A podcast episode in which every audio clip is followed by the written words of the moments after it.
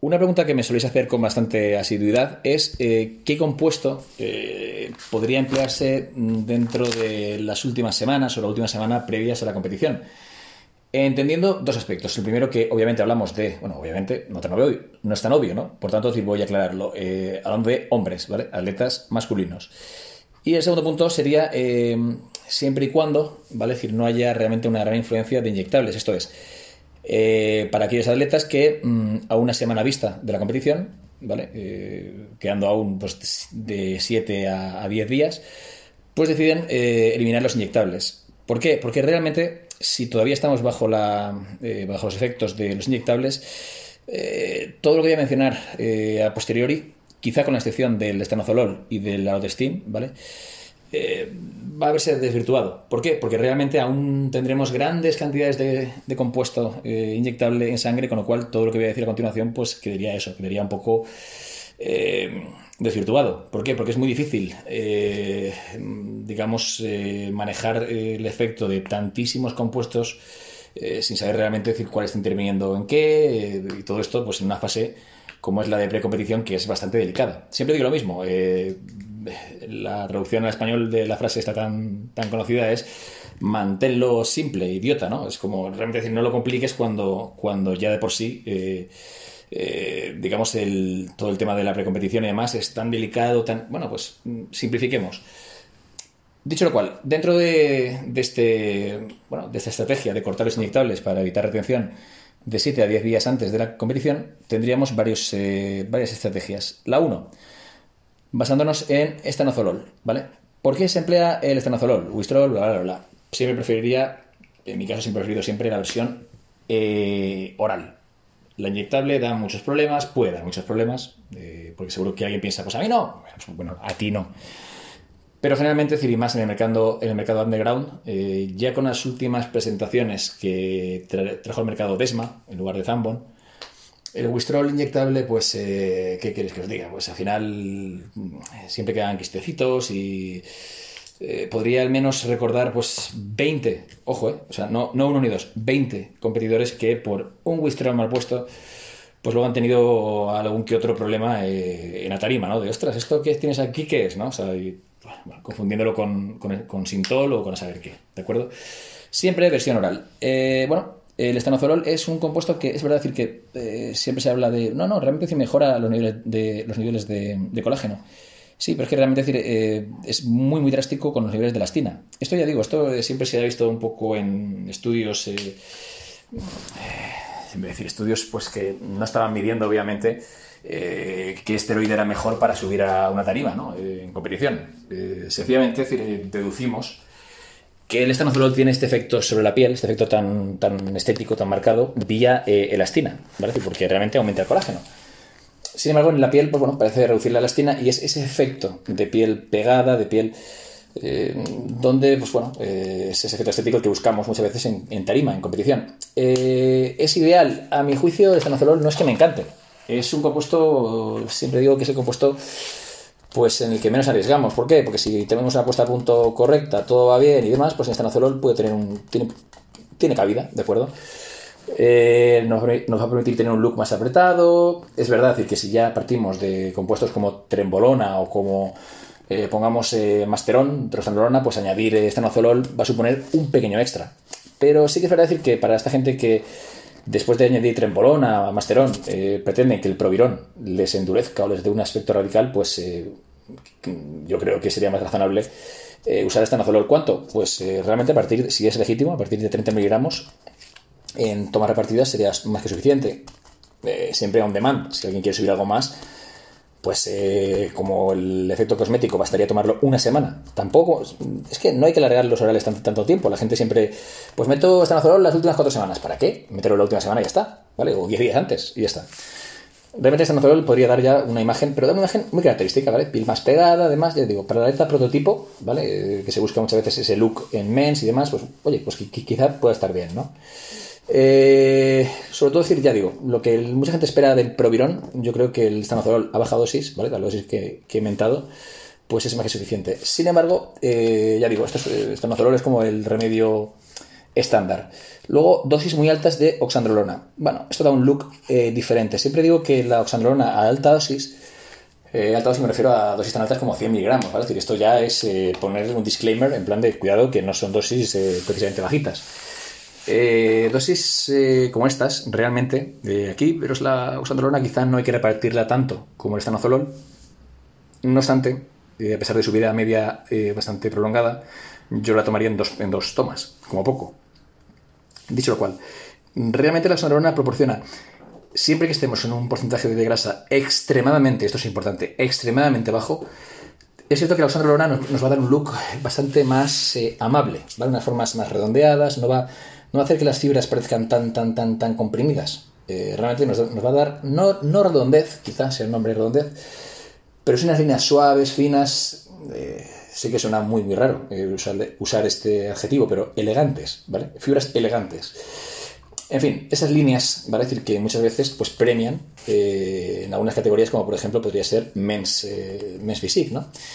Incluso para algunos atletas que sean toscos y demás, pues ese look, ¿vale? Realmente, decir, un poco ese equilibrio entre estar hiper apretado, hiper seco, algo que muchas veces juegan en contra del atleta. Eh, no sé si os viene a la mente pues, atletas que salen tan secos, tan apretados, con un aspecto tan fibra sobre fibra que parecen empequeñecidos, como carcomidos. Bueno, pues para ellos eh, sería eh, este, este protocolo. de este nozolol no les ayudaría sino a presentar un look aún más apretado, más, mientras que el uso de oxandrolona pues les permitiría, obviamente, decir, tener un look bastante más eh, en fin, agradable la vista. No obstante, bueno, eh, esto eh, quizá muchos pesos pesados de aquí me, digáis, ya, bueno, pero es la no deja de ser un, compuesto suave, tal. Bueno, probadlo. A razón de 100 miligramos ya veréis como el aspecto que os da. ya digo, la oxandrolona necesita muchos, muchas semanas, a veces incluso varios meses, para desplegar todos sus efectos. Pero a nivel cosmético, de verdad que si estamos muy, muy secos, en una condición muy, muy buena, eh, la sombra tiene efectos casi inmediatos, ¿vale? un look distinto, ya digo. Eh, es curioso decir que, muchas veces eh, ese tipo de cosas pues den looks ligeramente distintos. Remarco, para que esto también sea significativo, debemos estar prácticamente pues, con muy poca sustancia inyectable en sangre. Si no, pues todo lo, que todo lo que estoy diciendo, poco menos que serviría de poco. Porque obviamente al final, esto muchas veces con Roberto Castellano pues se ha comentado y en parte, en parte, en parte, y solo en parte, estamos de acuerdo. Eh, cuando un eh, atleta sube con, eh, con trembolona, trostanolona, tres tipos de, testosterona unidas con. yo qué sé, vale decir, hasta beca, vale decir, al final, no, tiene aspecto de tal, tiene aspecto de cual. No, es cierto que un atleta puede tener aspecto característico de trembolona, aspecto característico de trostanolona, aspecto. Es cierto, a veces pasa, o sea, se ve claramente qué compuesto está predominando.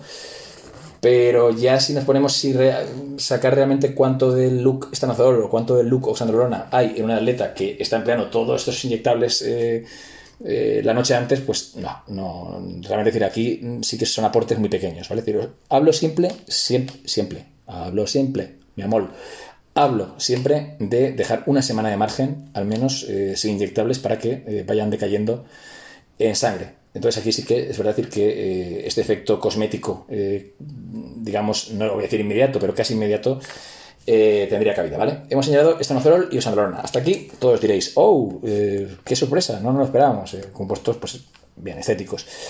Pero, no sé si habéis oído el uso de oximetolona. Sí, sí, anadrol, oximetolona precompetición. ¿Eso tiene sentido? sí, tiene sentido en algunas circunstancias. Por eso siempre eh, tenéis que valorar el uso de, compuestos, en fin, la química, como herramientas. Esto es, que algo funcione no quiere decir que funcione para todo el mundo ni en toda circunstancia. Una herramienta, pues es eh, una herramienta. Quiero decir, si tenéis un tenedor, pues eso os viene muy bien si tenéis que comer, ¿no? Ensalada y demás, pero si tenéis sopa, pues igual no es, no, es la herramienta, ¿no? Eh, más oportuna. Y con esto pues, podemos hacer millones de analogías, incluso algunas eróticas, pero tampoco tiene aquí mucho, mucho de sentido, ¿no? realmente la oximetrona, eh, ¿por qué uno puede pensar, pues, eh, puede pensar que no es efectiva, que no tiene ningún tipo de sentido eh, emplearla? porque uno pues, hace una analogía, ¿no? Piensa un poco en los efectos que puede tener la oximetrona. Y hombre, pues es del todo menos, menos limpia. No es un esteroide que uno piense a la hora de valorar los esteroides que, las sustancias que den un aspecto más sólido, más, más definido, más, ¿no? realmente es un compuesto de bulk, de volumen, que da unas ganancias muchas veces pues con mucho edema, un aspecto, pues no del todo, pero, pero, pero, pero, en la cuestión cosmética de las últimas, eh, de las últimas horas, ya diría, eh, aquí la oximetrona nunca lo usaría, nunca lo usaría eh, mucho tiempo, no lo usaría, digamos, como he dicho antes, de esta oxandrolona que lo usaría 10 días previos, 7 días previos a la competición. En el caso de la Oxy, lo reduciría prácticamente a 24 horas antes. ¿vale? Haría pruebas antes para saber si puedo extender su uso 48 horas, pero vamos. Con 24 horas he visto efectos muy, muy notables. ¿Por qué eh, este compuesto se mete pre-competición? Si estás realmente seco, pero realmente plano, y no es una cuestión de carga, no es una cuestión, o, no lo sabes, ¿vale? Pero realmente no es una cuestión de que tenga que ver con, con la puesta a punto como tal, sino que realmente eres un atleta pues, que tiende a tener poca redondez, a tener pero estás en un porcentaje de grasa bueno. Eh, bueno, ¿qué hacer? Eh, pues eh, la oximetrona tiene una función bastante especial y es que es de los compuestos que tiene que inhibe, ¿vale? Es decir, la 17 beta hidroxilasa, creo que sí, bien digo, 17 beta hidroxilasa. La cuestión es que no todos los compuestos que inhiben la 11 beta hidroxilasa, ¿vale? tienen el mismo efecto directo. por eso vamos a diferenciar entre el efecto que hace la oximetrona el efecto que hace el elotestin o fluoximistrona y el efecto que causa eh, el compuesto que para mí es el como compuesto mágico, pero es más complicado de conseguir, quizás junto con el halo, eh, que es el superdrol, ¿de acuerdo? ¿Qué hace de especial el, anadrol, el, la oximetrona? Bueno, en IBE parece que bastante, de manera bastante potente la, la, la OCBT hidroxilasa y de algún modo, esto ya es un poco bro science, ¿vale? decir, un poco de, os lo comento a efectos de, de, la práctica, de que se aprecia, se aprecia que el atleta que está muy seco, eh, que parece que le cuesta cargar y demás, pues de repente empieza a ganar redondez, no pierde condición, sino que simplemente se ve cada vez más redondo, cada vez más redondo, cada vez más redondo y visualmente más grande. Hay, una ligera, hay un ligero aumento en peso si lo hacemos durante la carga. Eh, si lo hacemos sin agua, si, hacemos una carga pues, y hemos reducido mucho el agua, pues el incremento de peso es menos notable, pero da igual, el peso visual que proporciona la oximetrona es increíble. Eh, ¿Funciona siempre? No. Si la condición no es buena, si la condición se pierde, esto es, si buscamos el oximetrona simplemente decir, por salir a la tarima para vernos más grandes, pues es un error, porque realmente eh, lo único que viene a hacer la oximetrona es subsanar quizá el habernos ido un poquito, que se nos haya ido un poquito la olla a la hora de secar, ¿vale? Es decir, salir al escenario pues totalmente menguado, tal. Bueno, aquí, eh, si decíamos que la, que pues, da un extra, ¿no? Aquí la oximetrona da un, un super extra. Pero ya digo, lo dejaría para casos en los cuales uno quiere experimentar, porque es un atleta que ya de por sí suele salir plano o que tiene tendencia a, verse pequeño, ¿no?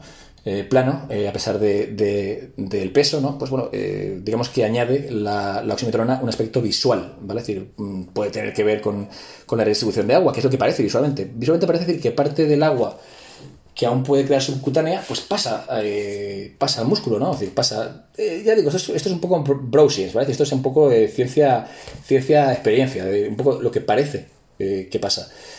¿Qué pasa con la oximetrona? Que es bastante delicada. ¿Por qué? Porque muchas veces causa este efecto, ¿vale? En ese tipo de atletas, pero a veces es difícil saber si en realidad el atleta se ve plano porque hay un problema con la carga, con el sodio, con el entonces muchas veces eh, podemos cagarla, podemos meter oximetrolona y el atleta verse cada vez más aguado y encima la oximetrolona lo único que va a contribuir es a aumentar este edema.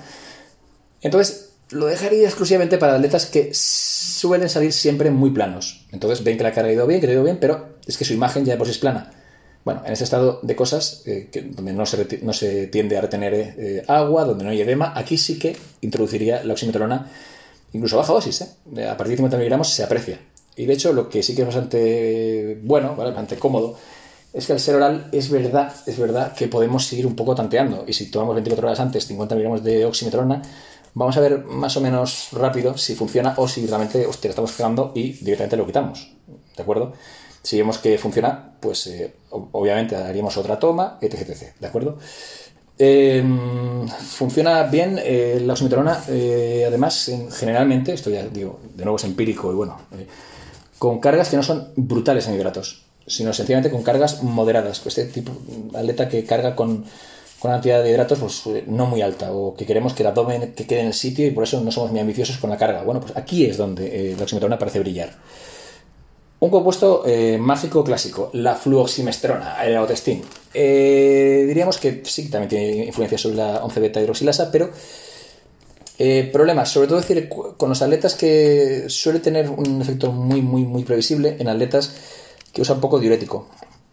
Mientras que en atletas que emplean mayor, más cantidad de, diurético, pues es verdad que los efectos no son tan previsibles. A, veces incluso, esto suena fuerte, pero la fluoximestrona puede incluso, la testín puede incluso dar un aspecto algo más blando. ¿Vale? Eh, y diréis, ¿pero cómo? Pues muchas veces porque, bueno, eh, aparte de, ser uno de los esteroides eh, que inhiben en parte la 11, la 11 joder, putos nombres raros, 11 beta tiene un efecto directo sobre el receptor mineral glucocorticoide y demás, vamos, que genera ya en sí, el autoestín, desbalances electrolíticos que a veces, que a veces, pues no vienen del todo bien. ¿Qué pasa? Si estamos usando mucha cantidad de diuréticos, estamos mezclando, en fin, estamos pues un desbalance electrolítico severo, meter otro compuesto, aunque sea en este caso esteroideo, que también juega con eso, pues es otra variable más que pues, puede conducir al fracaso. Entonces, ¿cuándo usar fluximesterona? Pues cuando el aspecto no acaba de ser del todo apretado, la carga es justa, eh, pero mm, no puedes tampoco bajar el nivel de carga porque la letra se te va abajo. Eh, cuando sabes que el sodio y demás lo tienes controlado, eh, vamos, todo está en orden, ¿vale? Pero falta ese toque de sequedad. Igual que antes faltaba el toque de, de bombeo, de plenitud, aquí de sequedad. Bueno, pues la Floxy quizá sea un, arma bastante, bastante, bastante interesante. La Floxy se, puede emplear pues 3-4 días antes, hay que lo empleará más tiempo, yo, personalmente no veo necesidad, pero bueno, eh, en este contexto pues es otra herramienta que nos puede venir bien. La más desconocida y para mí la más potente de todas, el Superdrol. Problema, el Superdrol tiene que ser auténtico, el Superdrol se han hecho versiones y versiones y versiones y muchos laboratorios underground, más ahora, pues pueden tener versiones que a saber qué, que dentro, pero el Superdrol original caracterizado porque da, letargia y ganas de morirte, eh, empleado tres días antes, dos días antes.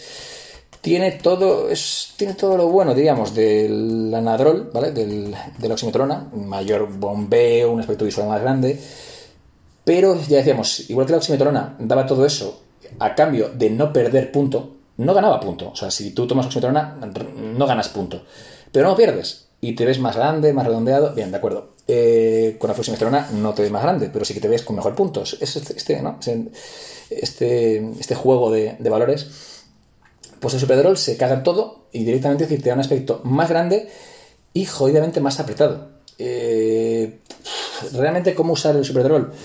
Pues aquí la dificultad está en saber, eh, en saber que de emplearse siempre con un grado extremadamente bajo de grasa pero curiosamente suele ser el más, versátil. Y es que muchas veces puedes tener un aspecto, eh, digamos, no tan apretado, has llegado un poquito a la competición, eh, no voy a decir justo, pero sí que te, ese aspecto que te falta un puntito, pues el Superdrol es el compuesto este típico mágico que todo el mundo busca, eh, que realmente sí que te puede aportar ese extra, ¿vale? Es decir, que, bueno, que, te puede funcionar bien, ¿de acuerdo?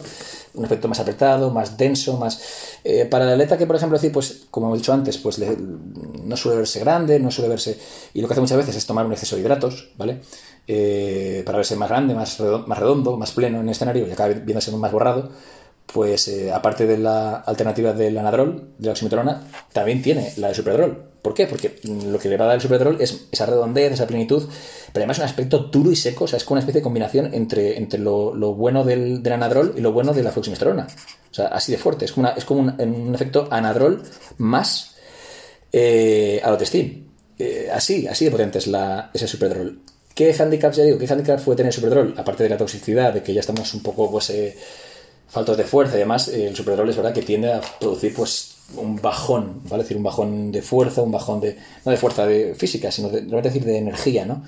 Y bueno, hay personas que no lo toleran. Eh, por tanto, ¿qué os diría? Pues que tengáis cuidado, sobre todo donde lo compráis. Si es que tenéis un, ¿no? pues, eh, un contacto y demás, pues el Superdrol es un compuesto que es muy, muy complicado de encontrar eh, que sea real. Incluso puede haber lo que se llama clones de Superdrol, eh, es complicado, ¿vale? de, encontrar. Luego, tened en cuenta que es bastante tóxico y si ya estamos en un entorno en el cual pues tenemos eh, diuréticos, estamos en un estado donde nuestro riñón, va a decir, no está funcionando al 100%, pues tened en cuenta decir que meter algo tan tóxico como el superdrol, pues es un riesgo, pero bueno, no mayor eh, de que puede ser usar fluximestrona, de, de otro modo, ¿vale? La fluxi, probablemente no veo mayor utilidad en usar más allá de 30 miligramos. Sé que, sé que muchos dirán, pues yo uso 40. De acuerdo, ¿vale? En el caso del Superdrol, yo no me iría muy por encima de los 20 miligramos. 20, quizá de manera extrema, 30 miligramos. Ya digo, si lográis encontrar Superdrol eh, eh, de calidad y demás, pues bueno, mm, siempre podréis probarlo, ¿vale? decir, porque ya digo, beneficia, igual que cada compuesto parecía beneficiar solamente a un tipo de atleta en una circunstancia, pues un poco el superdrol sería un poco la navaja suiza, ¿vale? Es decir, que nos permite pues eh, tocar todos los palos al mismo tiempo. Ya digo, si vamos apurados, el superdrol puede ser un extra. Si nos falta tamaño, pues eh, visual y demás, y nos cuesta cargar, el superdrol es nuestro, es, nuestro, es nuestro amigo. Y a diferencia del anadrol, nos permite comer más hidratos, pero bueno. En caso de que queramos un look más duro, más apretado, eh, bueno, pues el Superdrol da ese look, ¿vale? Es decir, tipo masterón, pero ya digo, diferente. Pues esto parece como que es la, hostia, el Superdrol, pero ya digo, cuesta tanto encontrarlo de calidad que mm, miau, ¿vale? Hay que andar con ojo. Y otra particularidad, nunca eh, realizaría ninguno de estos protocolos sin una experiencia previa. Esto es, imaginad que habéis estado durante 5 meses, 6 meses, 2 meses, 2 semanas, yo que sé lo que queráis, eh, dos semanas, ¿no, cabrones? Pero eh, habéis estado varios meses mm, a tope, a full, para hacer una preparación y demás. De verdad que meter un compuesto nuevo, algo nuevo, eh, las últimas 24 horas, las últimas 48 horas a la espera de algo milagroso, no. Yo personalmente haría una pseudo puesta a punto, que no soy muy dado a hacer puestas a punto reales, pero una pseudo puesta a punto, eh, pues quizá unas semanas antes de la competición y ver cómo, afecta realmente el compuesto dentro, de, pues, dentro del planning, ¿vale? Para un poco experimentar, porque obviamente también hay respuestas individuales diferentes. Por tanto, hay que tener muy, muy presente decir que no todos los compuestos van a actuar igual en todas las personas. Eh, incluso dentro de, dentro de todos los modelos de uso que os he dado, puede ser que, que en cada persona funcione ligeramente distinto. ¿vale? Eh, por tanto, tener en cuenta que hay que experimentar primero, ¿vale? decir, en condiciones de fuego real, o casi, ¿vale? De fuego casi real, eh, con los compuestos para saber cómo os van a afectar. No arriesguéis todo en el último momento cuando os jugáis realmente, es decir, el quedar bien o mal de una tarima. Y bueno, eh, valorad realmente, decir, eh, de todas las herramientas que hay, si alguna de estas os puede venir bien para vuestra próxima competición. Y con esto me despido, que me ha salido un pedazo de audio del copón.